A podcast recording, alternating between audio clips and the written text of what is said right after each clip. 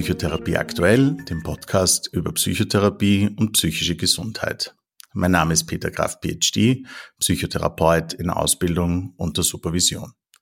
In dieser Folge sprechen wir über Leadership und Narzissmus und ich freue mich sehr, Herrn Abgeordneten zum Nationalrat, Magister Martin Engelberg, begrüßen zu dürfen.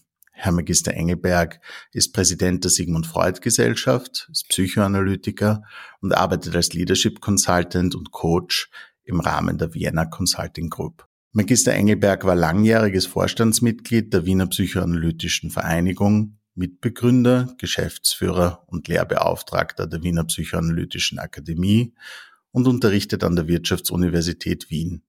Im Rahmen seiner politischen Tätigkeit als Nationalratsabgeordneter ist Magister Engelberg Mitglied des Außenpolitischen Kultur- und Menschenrechtsausschusses sowie ständiger Vertreter im EU-Hauptausschuss und EU-Unterausschuss. Weiters ist er Mitglied des Kuratoriums des Nationalfonds sowie des Allgemeinen Entschädigungsfonds für Opfer des Nationalsozialismus. Herzlich willkommen, Herr Magister Engelberg. Vielen Dank, vielen Dank für die Einladung. Darf ich Sie vielleicht gleich am Anfang generell fragen, was äh, bedeutet Leadership beziehungsweise was macht eine gute, erfolgreiche Führung aus? Mhm. Ist eine Frage, die natürlich äh, unzählige Male gestellt und auch äh, beantwortet wurde auf ganz unterschiedliche Art und Weise. Ich halte mich da immer sehr gerne an die, äh, an die Definition und des eigentlich von uns ja allen sehr geschätzten äh, Psychoanalytiker-Kollegen Professor Kernberg, der in einem seiner Bücher eben auch über Leadership geschrieben hat und eben sozusagen die fünf bedeutsamen Merkmale für gute Führung, für, gutes, für gute Leadership ähm, definiert hat, äh, die ich äh, sehr treffend finde und auch äh, ein bisschen amüsant. Also das eine ist äh, sozusagen als erstes die Intelligenz, äh, äh, also einfach eine natürliche Intelligenz zu haben, aber natürlich auch ähm, Management Skills und äh, Facherfahrung. Das Zweite, was ich auch für einen ganz wichtigen Punkt halte, ähm, äh, dass er sagt, äh, Integrität. Also äh, eine Integrität zu haben, sowohl im geschäftlichen Kontext als auch im Beziehungskontext, also im Umgang mit Mitarbeitern, Geschäftskollegen und so weiter. Dann der dritte große Punkt, äh, den man heute als Emotional Social Intelligence äh, definieren würde.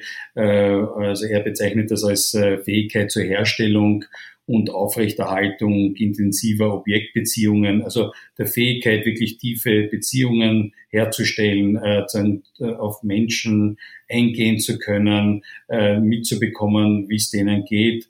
Ähm, also ist eine ganz wichtige äh, Fähigkeit, auch die Dynamik in Teams, in Organisationen äh, überhaupt mitzubekommen und damit umzugehen.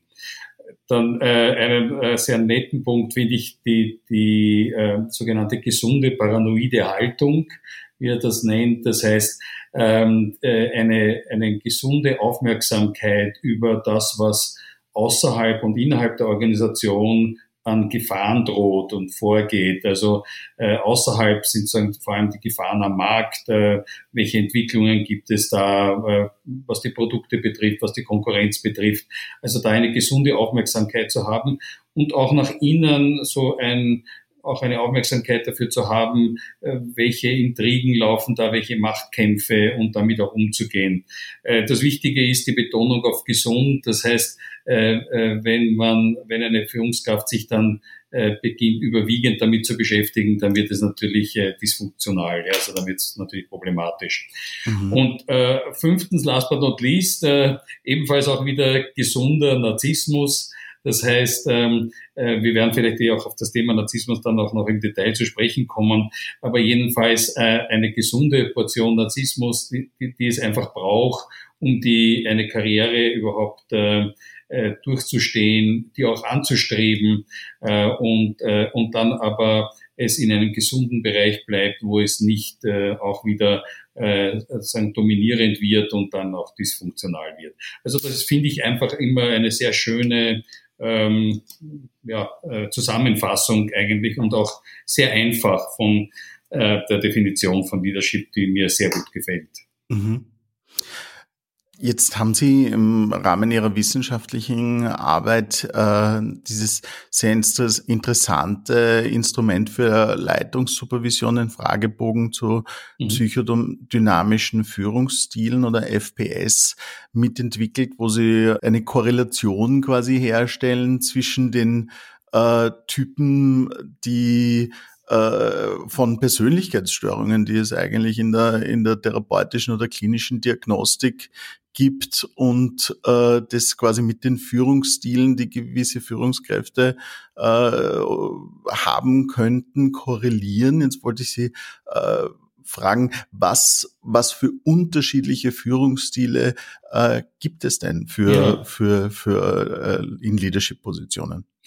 Ja, also wir haben tatsächlich äh, mit, also gemeinsam unter psychoanalytischen Kollegen, die alle in dem so Consulting, äh, arbeiten, äh, haben wir uns da die Arbeit gemacht, einfach äh, die ganzen äh, Diagnostikschemen oder Persönlichkeitskonzepte, die es da gibt, psychiatrisch, psychoanalytische, uns anzuschauen und die einzelnen Parameter ähm, rauszusuchen und zu schauen, also vom pathologischen Bereich ausgehend, ähm, ist es ja ein Kontinuum über den akzentuierten Bereich in den Normalbereich. Ja? Mhm. Äh, also diese Merkmale äh, in den normalen oder eben akzentuierten Bereich äh, äh zurückzuführen, weil äh, das doch über Jahre, Jahrzehnte äh, doch sehr gut definierte und ausdifferenzierte Persönlichkeitskonzepte sind, äh, die uns da auch sehr passend erschienen. Dazu muss man aber sagen, wir haben da also sechs Parameter entwickelt,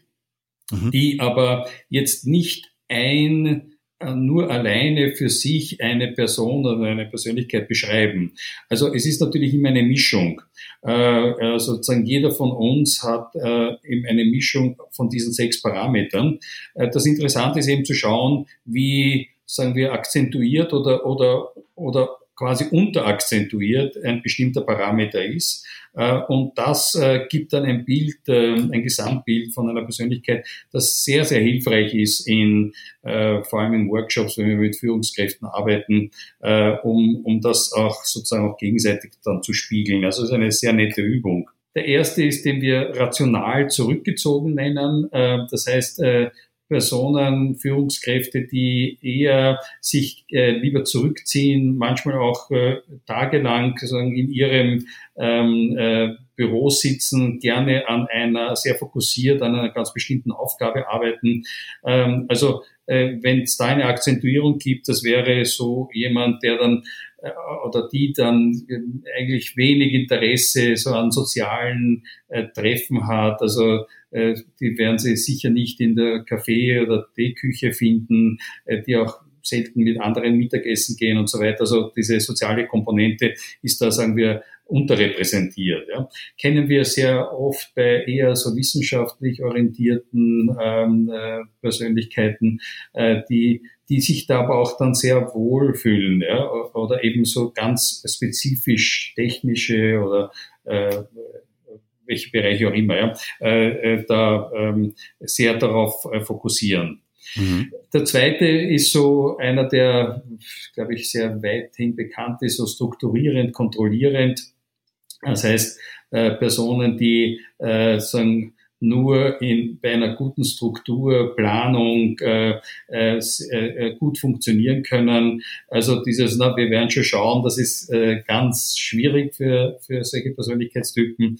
Ähm, und äh, das geht dann halt hin bis zu so den Kontrollierenden, also die tun sich dann sehr schwer zu delegieren, ähm, ähm, sind oft so Micromanager äh, und äh, äh, fragen dann immer nach und äh, äh, wie weit hält das? Und ähm, das ist natürlich dann, wenn es zu stark kontrollierend wird, dann natürlich auch wieder sehr einengend. Auf der anderen Seite, dieses Strukturierte ist für eine Führungspersönlichkeit ganz wichtig, weil äh, sonst äh, flattern so oder fliegen so die Ideen durch die Luft und das bringt nie jemand auf den Boden. Ja? Also mhm. das ist ein ganz interessanter Parameter auch. Äh, das dritte ist, äh, was wir teamorientiert abwägend nennen, also teamorientiert im Sinne, äh, das Team sehr stark einzubeziehen in der Ideenfindung, in der Umsetzung, ähm, immer wieder auch Schleifen zu ziehen, wenn man noch einmal jemand vielleicht anderer Meinung war und die, sagen, alle an Bord zu holen. Und auch da wieder gibt es, was ja eigentlich ein, ein sehr wie sagen, wichtiger und guter Parameter ist. Auf der anderen Seite aber natürlich auch, sagen wir, wenn das zu stark wird, dann äh, kommt es nicht zu Entscheidungen, dann verzögert sich das, wenn man einfach immer wieder, immer wieder noch einmal eine Schleife zieht, ähm, ähm, man einfach zu konsensorientiert ist. Als Führungskraft muss man ja doch auch einmal Entscheidungen treffen. Äh, also sozusagen da beginnt es dann so abwägend äh, zu werden und äh, eine Scheu vor Entscheidungen. Ja? Also ist auch eine auch sehr interessanter Parameter. Mhm. Vierte äh, wäre, was wir enthusiastisch sprunghaft nennen, also äh, vom Persönlichkeitstyp her jemand oder äh, der oder die äh, voller Ideen ist, sehr sprühend, ähm, äh, also auch visionär, immer, immer wieder neue Ideen hat, die, aber äh, wo es dann oft aber ein Problem gibt, das auch umzusetzen. Das heißt, es ist so wie ähm, äh, wir sagen immer so wie ein, eine, eine Biene oder ein Schmetterling, der von einer, Schmetterling ist ein gutes Bild, von einer Blume zur anderen fliegt, äh, aber mhm. äh, es aber dann letztlich nie auf dem, äh, auf den Boden bringt. Auch in den Beziehungen, das sind ähm, Personen, die sich sehr leicht tun im Herstellen von Beziehungen, äh, sehr gut auf Leute zugehen können. Äh, wenn man da angesprochen ist, fühlt man eine ganz schnell eine unglaubliche Nähe oft, ja, also eine Vertrautheit, die fast ungewöhnlich ist. Äh, und dann aber äh, kommt es möglicherweise zu einer kalten Dusche, weil einfach ein, zwei Tage später diese Person äh, bereits mit ihr bei, quasi beim nächsten ist. Ja und äh, man dann eben das Gefühl was ist denn da falsch gelaufen? Ja? Äh, das ist aber so, ja, sagen das Interesse oder die Verführung jetzt im psychoanalytischen Sinne auch ist bereits woanders. Ja? Also ist ganz interessant. Äh, äh, das haben wir natürlich sehr viel in so kreativen Berufen haben wir so eine Akzentuierung, also Mode, ähm, äh, Werbebranche, also in diesen äh, Berufen sieht man solche Persönlichkeitstypen äh, sagen, oder diesen Parameter stärker. Mhm. Äh, der fünfte ist äh, gefahrenorientiert skeptisch. Äh, da erinnere ich jetzt an das, was ich vorhin gesagt habe über diese mhm. sogenannte gesunde paranoide Haltung. Das heißt, äh, jemand, der eine hohe Aufmerksamkeit hat gegenüber den Gefahren innen und außen. Ich habe es vorhin eh ein bisschen auch erklärt. Und wenn es aber zu stark akzentuiert ist, dann wird es so äh, eine ständig misstrauische und, und äh, fast auch ängstliche Haltung gegenüber allem, was da draußen passiert und, und auch drinnen. Ja. Äh, und äh, zuletzt äh, der sogenannte eh, narzisstische Parameter, wir nennen mhm. es exponierend, machtorientiert und äh, da auch wieder äh, in diesem, wie ich es auch schon ausgeführt habe, gesunden Bereich. Äh, das heißt, es braucht eine Führungskraft, einen gesunden narzisstischen Anteil, um eine Karriere zu machen, sich auch, ähm, auch die, die ja, in jeder Karriere vorkommenden Niederlagen, Zurücksetzungen und so weiter ertragen zu können, äh, sich dann doch wieder auch aufzuraffen, das auch zu wollen, im Vordergrund zu stehen, auf dem Podium zu stehen, also äh, exponiert zu sein. Also das gehört halt äh, äh, eben in einem gesunden Anteil dazu. Das sind ungefähr diese äh, sechs Parameter. Äh, und ich muss sagen, im Laufe der Jahre, wir haben da relativ viel schon damit gearbeitet, ist das, äh, hat sich das als sehr, sehr interessant und hilfreich erwiesen. Mhm. Kann man da ähm, vielleicht so äh, ein bisschen zusammenfassend sagen, dass, äh, wie Sie es äh, quasi schon am Anfang angerissen haben, dass eigentlich das, was sich quasi unter der hinter äh, oder klinisch als F6-Diagnose zusammengefasst mhm. wird, die Persönlichkeitsstörung, dass das eigentlich sehr normale, adaptive äh, Verhaltensmuster haben und sind und dass es dann klinisch wird, wenn äh, man quasi nicht mehr zwischen ihnen wechseln kann, wenn es sich quasi versteift oder verengt und nur mehr eine äh, Art Probleme zu lösen oder nur mehr eine Art auf, auf Situationen zuzugehen, äh, überwältigend dominant wird und das ganze Leben bestimmt. Ja, also auch im pathologischen Bereich gibt es ja auch immer äh, Mischformen, nicht? Also wir haben ja nicht nur die schizoide Persönlichkeit oder was mhm. auch immer, ähm, sondern äh, ich glaube, der Unterschied ist äh, die pathologische Ausformung. Ja? Also mhm. äh, das heißt, äh, jemand, der, äh, wie wir es nennen, im normalen oder vielleicht leicht akzentuierten Bereich rational zurückgezogen ist, äh, ist dann äh, jemand, der überhaupt nicht oder der oder die überhaupt nicht äh, Beziehungen herstellen kann. Ja? Also wo äh, das Gefühl hat, ist immer eine Glaswand dazwischen, ja? die äh, auch den Kontakt äh, zu anderen Menschen eigentlich auch gar nicht suchen. Und, und, und äh, dann wird das eine derartige Einengung, dass ähm, äh, ein, ein normales Leben, unter Anführungszeichen. Mhm. Also ein normales Leben heißt ja immer, äh, man ist äh, äh, fähig, äh, einen Beruf auszuüben, also arbeitsfähig und beziehungsfähig, ja? also Beziehungen zu äh, führen. Also dass dann ein normales Leben nicht mehr möglich ist. Und das gilt bei allen sechs Parametern. Ja? Also wenn das mhm. in einer pathologischen Ausformung ist, äh, dann geht die Arbeits- und Beziehungsfähigkeit verloren und äh, äh, dann steht natürlich auch ein, ein hoher Leidensdruck. Ja? Also, mhm.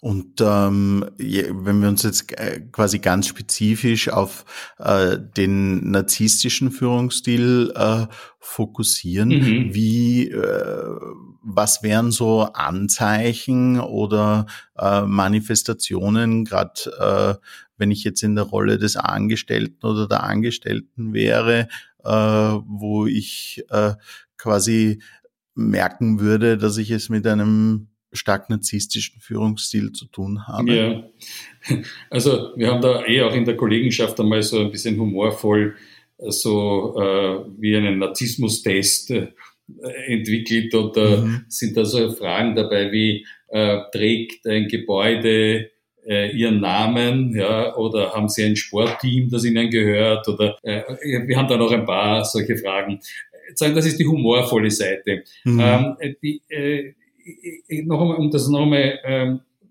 wirklich genau zu, zu explizieren. Narzissmus ist ganz wichtig für uns als Menschen, einfach um, Narzissmus ist eine wichtige biologische Komponente, die wir brauchen, um überhaupt Entwicklung äh, äh, zu schaffen. Ja? Also das ist ja für uns äh, äh, als Menschen äh, eine ganz wichtige ein ganz wichtiger Antrieb. Ja.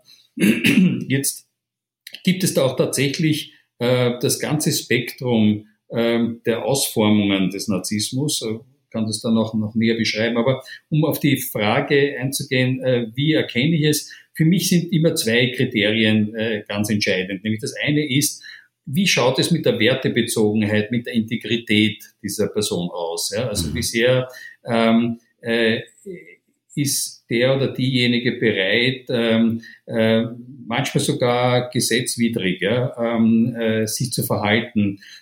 Also es wird alles sozusagen in den Dienst der, der eigenen Grandiosität, des eigenen, ähm, der eigenen Karriere gestellt.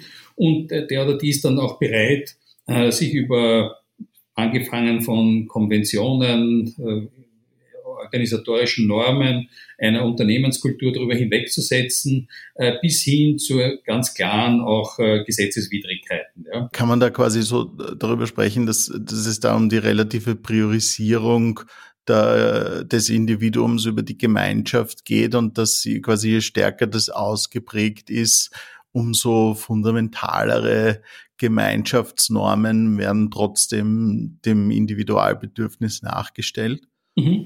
Ja, also es gerät immer mehr sozusagen in den Schatten, beziehungsweise ähm, äh, wird es immer mehr irrelevant ja, äh, für diese Person. Mhm. Also äh, und aber auch da wieder, äh, ich würde davor warnen, natürlich zu sagen, dass jeder, der, ähm, weil das ja doch auch ein wichtiges Element heute in Führung ist, dieses disruptive Denken. Ja? Mhm. Also äh, das ist schon auch eine wichtige Eigenschaft einer Führungskraft, ist gewisse Dinge, Strukturen, äh, eingefahrene Prozesse immer wieder in Frage zu stellen, auch fundamental in Frage zu stellen. Ja. Das ist das eine. Und das zweite ist genauso auf der Beziehungsebene. Nicht? Also das heißt, ähm, äh, man merkt es, dass ähm, solche Personen eigentlich überhaupt nicht empathiefähig sind, ähm, äh, sich gar nicht in, äh, in einen anderen Menschen hineinversetzen können und wollen, ja, äh, äh, auch äh, da eine äh, ziemliche Brutalität auch entwickeln, ähm, äh, einfach überhaupt nicht wahrnehmen, was andere Menschen denken, fühlen, ähm, äh, das auch gar nicht an sich heranlassen können. Äh, dadurch auch äh, immer sch schwerer sich tun, andere Menschen auch einzuschätzen, mit denen zusammenzuarbeiten. Ähm, jede Kritik wird als, als Angriff äh, verstanden, dann entsteht diese immer stärkere Polarisierung. Also wer nicht für mich ist, der ist mein Feind. Äh, äh dann äh, führt das meistens dazu, dass ähm, Führungskräfte, die in dem Team mit einem CEO zum Beispiel arbeiten, äh, die ab und zu einmal auch Kritik üben, dann sehr angefeindet werden, die verlassen dann das Unternehmen, zurückbleiben die, sagen die Schildträger, also die verschworene äh, Gemeinschaft und das wird dann so ein Vicious Circle, also so ein Teufelskreis, mhm. ja, mhm. Äh, äh, wo das letztlich dann sogar eine Gefahr fürs Unternehmen äh, werden kann. Mhm.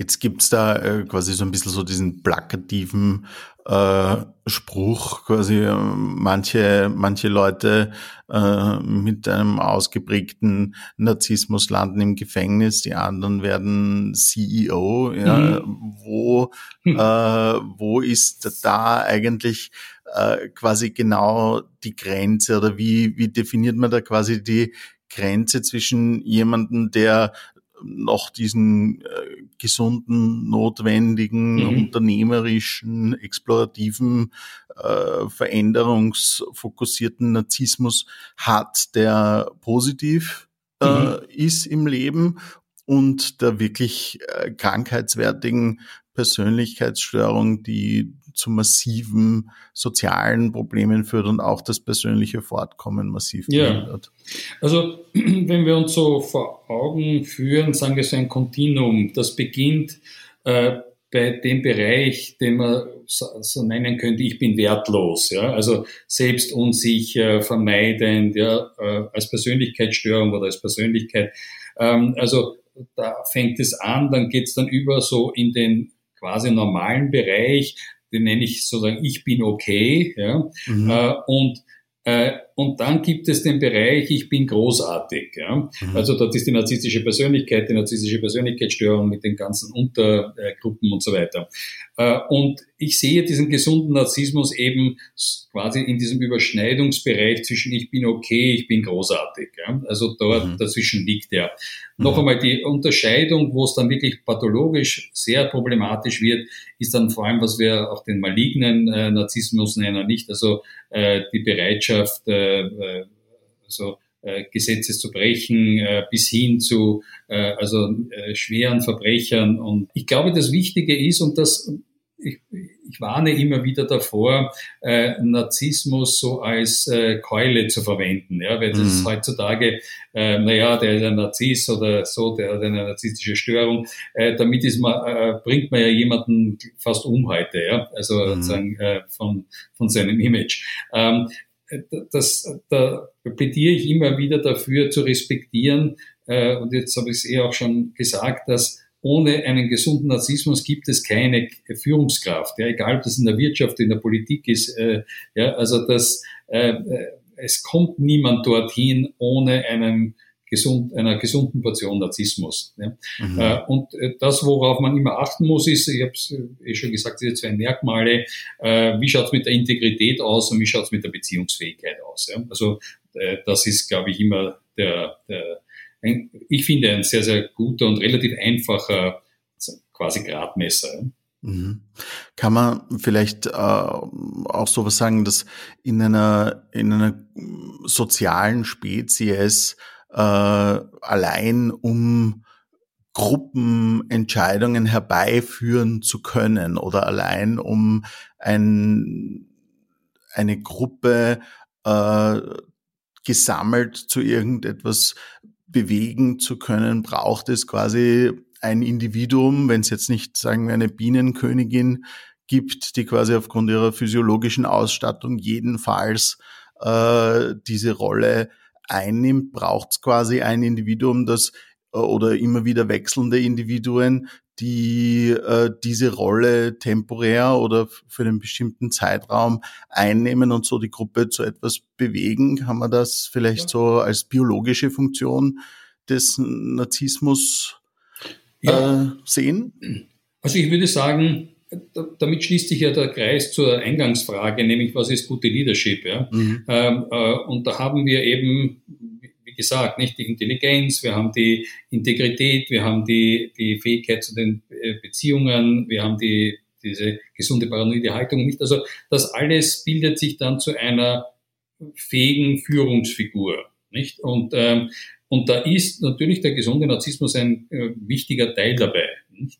Ähm, äh, ich sage nur noch einmal, äh, äh, wir haben ja heute auch mit diesen äh, in der sagen, äh, Biologie und Neurobiologie, das große Thema der Intelligenz und was ist da genetisch, was ist mimetisch. Also mhm. ähm, äh, das sind aber ganz wichtige Faktoren. Ja? Also ähm, äh, begegnen einem ja schon in, Führungsperson, äh, in Führungspositionen außerordentlich intelligente äh, äh, Menschen. Ja? Das ist äh, mhm. schon sehr beeindruckend. Äh, eben auch Menschen mit einem sehr großen, meistens mit einem großen Charisma, ja, äh, sind sehr erfolgreich. Ähm, das heißt, äh, da ist man oft versucht oder mitunter versucht zu sagen, naja, das ist halt so eine narzisstische Person, aber äh, das, wie gesagt, es geht nicht ohne und es macht sozusagen das Bild vollkommen. Ja? Also wenn man heute in einer Führungsposition ist und ich glaube, die Zeiten äh, werden immer anspruchsvoller und die Ansprüche an Führungskräfte werden immer äh, größer, äh, muss man wirklich ähm, äh, all diese, sagen wir auch Parameter einer Führungspersönlichkeit wirklich auch erfüllen. Ne? Das ist ähm, äh, schon ein sehr, sehr fordernder äh, Beruf. Also wenn man da in einer Spitzenposition ist, wieder egal ob in der Wirtschaft oder Politik, also ich mhm. äh, erlebe das ja sehr unmittelbar, sowohl in der Wirtschaft als auch in der Politik. Ähm, das ist wahnsinnig fordernd. Ja, die Leute arbeiten 24/7, sind auch 24/7 erreichbar. Ähm, äh, haben, haben ein unheimliches Leistungspensum, äh, brauchen eine ganz schnelle Auffassungsgabe, müssen entscheidungsfähig sein, ja, entscheidungsbereit sein, äh, brauchen wirklich eine starke sagen so äh, ein Standing, also dass sie ein Stehvermögen haben, ja, eine Resilienz, ähm, äh, äh, müssen erkennen, wer sind sozusagen, was sind sachlich richtige Informationen äh, in dem ganzen, äh, wir nennen das ja jetzt, da gab es einmal einen Buchtitel, äh, der äh, the noise and the signal, ja, also mhm. das Unterscheiden des Lärms an Informationen, die auf uns einprasseln, mehr denn je. Und dem Erkennen des bedeutungsvollen Signals, ja, was ist wirklich wichtig, ja, das zu differenzieren, ja, äh, von außerhalb, aber auch von innerhalb, ja, also sozusagen zu differenzieren, wer sind die, die quasi Einschmeichler sind oder wer sind die, die wirklich verlässliche Informationsbringer sind, wer sind die, die, die nicht gehört werden, ja, also äh, darauf zu achten, dass äh, äh die auch einbezogen werden und so weiter. Nicht? Also es ist eine, äh, sind, eine, sind große Herausforderungen. Warum denken Sie, dass gerade in unserer heutigen Zeit Narzissmus so ein wichtiges und äh, gesellschaftlich relevantes Thema ist? Hm. Also ganz grundsätzlich muss ich sagen, dass ich immer sehr, sehr vorsichtig werde bei allen äh, Überlegungen, was denn heute so besonders anders wäre als früher. Mhm. Äh, äh, ich bin mir da immer, also ich, ich, werde da immer sehr, sehr vorsichtig. Ja? Also äh, wenn wir an so große narzisstische Persönlichkeiten der Geschichte denken, da fallen mhm. uns ja gleich ein Napoleon oder Cäsar oder was auch immer mhm. ein. Ja? Also äh, ich bin mir ehrlich gesagt nicht sicher, ob äh, heute es mehr narzisstische Persönlichkeiten gibt als, als äh, früher. Ja? Also mhm. äh, da wäre ich sehr vorsichtig. Äh, man darf ja auch etwas nicht vergessen. Äh, die quasi Narzissmusforschung ist ja keine alte. Ja? Also in Wirklichkeit reden wir von ein paar wenigen Jahrzehnten, wo das Thema Narzissmus und die Beschreibung äh, auch des pathologischen Narzissmus überhaupt das begonnen hat, wo eben auch Professor Kernberg ja auch äh, ganz äh, äh, fundamental daran mitgearbeitet hat. Also wir reden von äh, 70er Jahre, ja, also bis mhm. heute, das sind gerade mal 50 Jahre. Also äh, äh, das heißt, äh, das ist einfach auch ein Thema, das jetzt erst sozusagen ausdifferenziert wurde. Sie, Sie würden quasi meinen, der Grund, warum wir uns quasi, warum diese äh, das Thema Narzissmus äh, quasi mit als Beschreibungshilfe für unsere heutige Zeit dient, hat einfach damit zu tun, dass wir erst jetzt quasi dieses Vokabular entwickelt haben, um äh, um Phänomene so zu beschreiben. Und dass wir eigentlich dadurch, dass die Forschung äh, so weit gekommen ist und diesen Cluster an, an Verhaltensweisen identifiziert hat, dass wir eigentlich dadurch erst darüber, über viele Verhaltensweisen, die schon über die ganze Menschengeschichte hinweg existiert haben, so nachdenken. Ja, äh, also äh, sagen wir so, ich habe zumindestens keinen Hinweis oder überhaupt keine wissenschaftlich fundierte Arbeit äh, gesehen und ist ja auch nicht möglich, ja, zu sagen, also wer waren die großen Führungspersönlichkeiten des 19. Jahrhunderts, ja, und wie, wie groß war deren narzisstische Störung, ja. Mhm. Äh, das, was auch noch dazu kommt, äh, neben der Ausdifferenzierung und wissenschaftlichen Arbeit dazu ist natürlich auch diese Unmittelbarkeit, äh, wie wir auch äh, all diese Menschen erleben. Wir, wir erleben ja diese Leute wirklich in Nahaufnahme, während mhm. ich weiß nicht, vor 50 Jahren äh, ja, hat man einmal ein Foto in der Zeitung gesehen von einem Politiker äh, mhm. oder von einem CEO oder von einem CEO noch viel weniger äh, und ähm, hat die, die Leute ja kaum mitbekommen, wahrgenommen. Ja? Also mhm. ähm, das darf man auch nicht vergessen. Ja? Also wir sind ja hautnahe heute dran. Ja? Das ist schon äh, auch, auch noch einmal was anderes. Ja?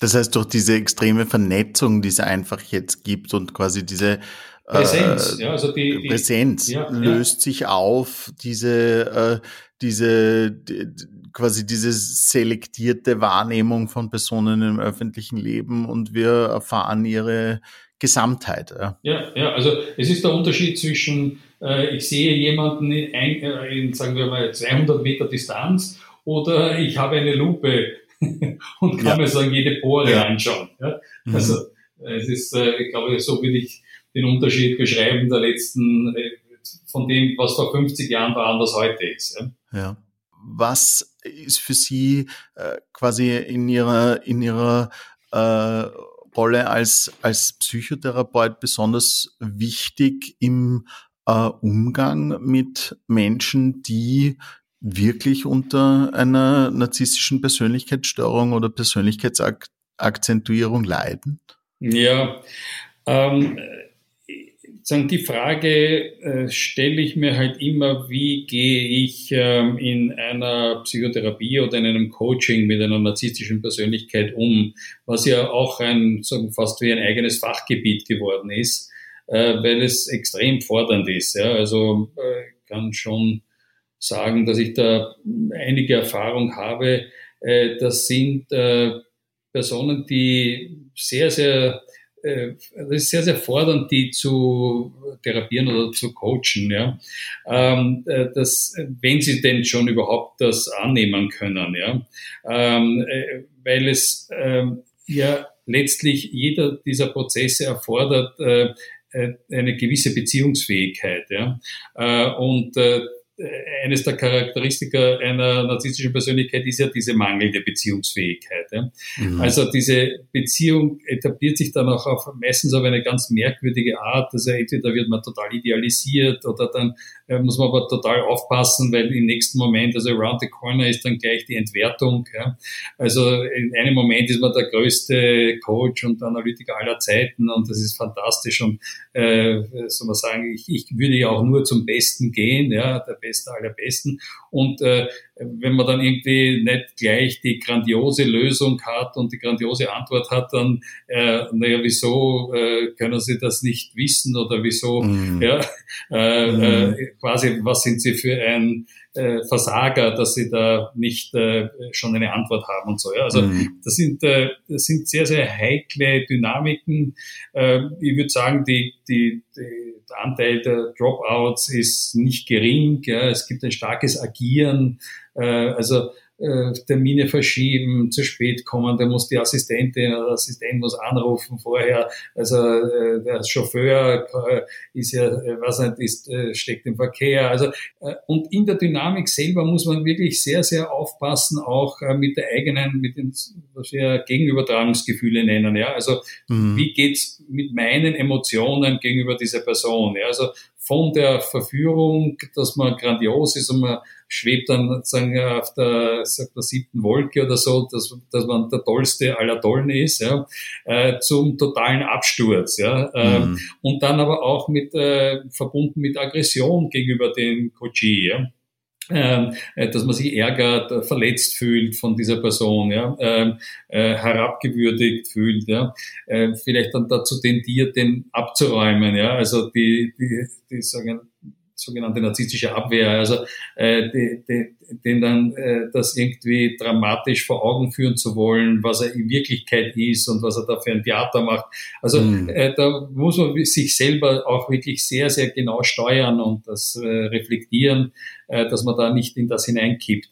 Jetzt äh, alle diese Dinge, die ich da jetzt gesagt habe, was sozusagen für, für einen anderen Kontext gelten, also für ein äh, Psychotherapie-Setting oder Coaching-Setting, äh, gelten natürlich auch im normalen Setting äh, in einer gewissen Art und Weise, nicht? Also mhm. äh, sehr genau zu beobachten, äh, wie ähm, äh, wie, wie geht der mit mir um oder die mit mir um, äh, äh, meine eigenen Gefühle dabei zu beobachten äh, und äh, sich nicht äh, verführen zu lassen, andererseits aber auch nicht äh, äh, zu sehr entwerten zu lassen. Das heißt, äh, in dem Moment, wo man dann merkt, dass man da in ein totale emotionales äh, äh, rauf und runter kommt und man ähm, äh, muss man halt irgendwie auch schauen, in, in, der privaten Beziehung oder vielleicht auch mit professioneller Hilfe äh, das zu reflektieren ja, und, und sich da wieder auch ins Lot zu bringen.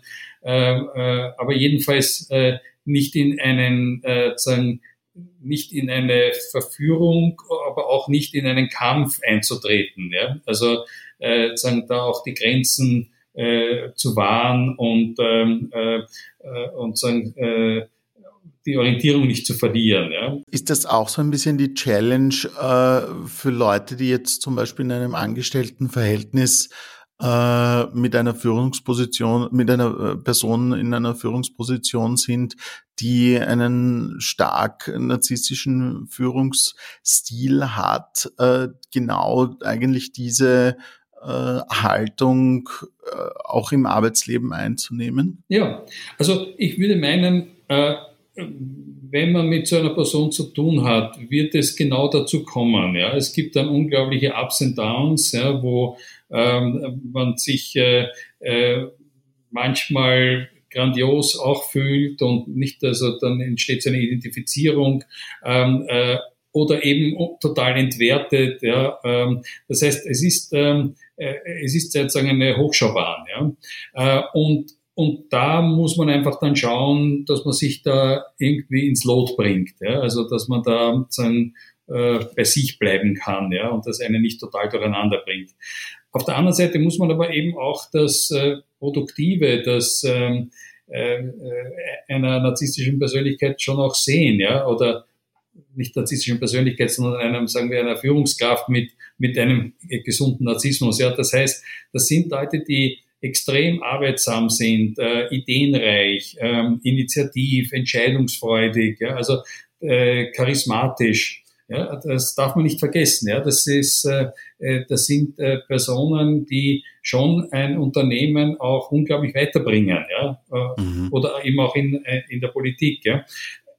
Und das Wichtige ist, wann wird es aber zu viel, ja, also wo es dann mhm. dysfunktional wird. Ja. Was äh, würden Sie denn den Menschen selbst, die quasi diese Ansätze in sich wahrnehmen, raten im Umgang mit ihrer einerseits besonderen äh, Fertigkeit und andererseits dieser Gefahr, dass sich diese Fertigkeit zu einem Problem mhm. im Leben mhm. entwickelt.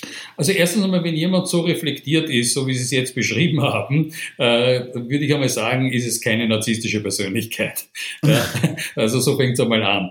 Ähm, äh, also ich würde sagen, jemand, der so ist, äh, ähm, und äh, das kommt durchaus vor, das äh, gibt es nicht wenige, mit denen ich äh, in einem Coaching so arbeite. Äh, das sind ähm, Führungskräfte, die durchaus äh, interessiert sind und bereit sind, ähm, so in gewissen Abständen, gar nicht unbedingt anlassbezogen, äh, so wie Reflexionsschleifen zu ziehen. Äh, und die kommen, weiß ich, viermal im Jahr, sechsmal im Jahr zu mir. Da reflektieren wir so, wo steht der, wie geht's im Team, in der Organisation, ja, was, äh, äh, was sind seine Überlegungen. Äh, und äh, das sind natürlich Leute, noch einmal mit einem gesunden Narzissmus. Ja, also, und das geht dann aber in eine sehr, sehr konstruktive und in eine sehr gute Richtung. Ja. Ähm, die, die, die, eine, die einfach, sagen wir, eine zu starke narzisstische Ausprägung haben, bis hin zu einem, sagen wir mal, schon fast äh, problematischen, ähm, die kommen üblicherweise nicht in eine Psychotherapie oder in ein Coaching. Ja? Die ähm, tun sich ja sehr schwer damit, außer es gibt einen echten Leidensdruck. Also ein mhm. Leidensdruck im Sinne von, äh, dass in der Arbeit irgendetwas ganz schief läuft äh, oder in privaten Beziehungen. Also ähm, die kommen dann meistens dann, wenn es eine akute Krise gibt, eine Lebenskrise gibt, entweder im beruflichen und im privaten Bereich. Und dann ist die Arbeit genauso, wie ich es beschrieben habe. Dann darf ich Ihnen an dieser Stelle äh, einmal herzlich danken, dass Sie sich heute Zeit genommen haben. Es war ein wirklich sehr, sehr interessantes Gespräch. Ja, ich danke Ihnen äh, vielmals für Ihre Ausführungen zu diesem interessanten, wichtigen Thema, das uns äh, doch alle auch heutzutage sehr beschäftigt. Ja, vielen Dank für die Einladung, sehr, sehr gerne.